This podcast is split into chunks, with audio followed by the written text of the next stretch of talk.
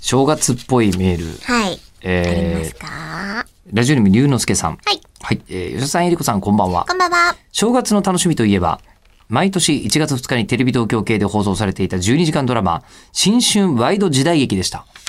え、あ、違うな。今、しゅえ、中心蔵とかやってたっけと思ったけど、あ、年末年末。うん間違えたと思って。うんうん。えっ、とね、あの12時間やってましたよ。で、残念ながら2016年をもって終了してしまったようなのですがそうなんだえ、物心ついた頃から時代劇が好きだった自分にとって紅白よりもこのシリーズこそが正月の代名詞でした。うん。え、何やってたっけ織田信長とかえーだったかな高橋秀樹さんといえば、越後製菓のおじさんじゃなく、信長役もかっこよかったです。うん。信長やってたんですね。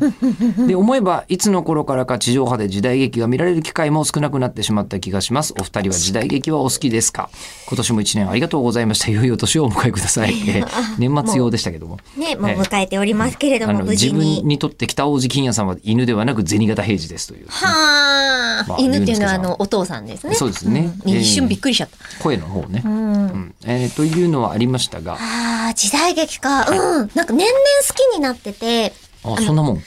えっと、実際に、じゃあこのシリーズ見てますよっていうのがあるわけではないんですけど、あの、世の中ってやっぱ水戸黄門とか大王が一線的にできてんなって、あ、世の中のドラマって、ほ長寿ものって。う。ほなんかあの、ドクター X を最近、こう、わーって見返してう。はいて、米倉涼子が水のやつでしたっけそう、私失敗しないのではいはいっはてい言はっいて、。フリーランスの女医さんがうんうん、あの、大学病院のその利権だったり、そういったものには全く、こう、揉まれることなくうんうん、こう、巻き込まれることなく、こう、腕一本で、こう、患者のためだけにう、ん。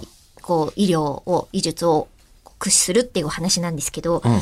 あの、ちょっとピンチなことがあって、で、その、利権とか、そういった、こう、権力とかに、こう、揉まれた後、その、市政を救うために、ババーンって黄門様が出てくるみたいな感じのところで、その、米倉涼子さんが、私失敗しないのでって、必ずオペをん、 45分ぐらいに終わらせてくれるあの感じが、んめちゃくちゃこれ、フォーマット見とこうもんまあだな、王道とですね思って。うんうんうんあこれ好きってことは私多分きっと時代劇どれも好きって思いながら見てます。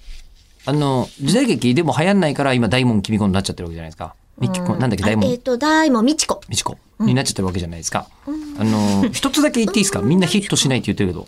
あのさ、鬼滅の刃って時代劇じゃないの違いますね。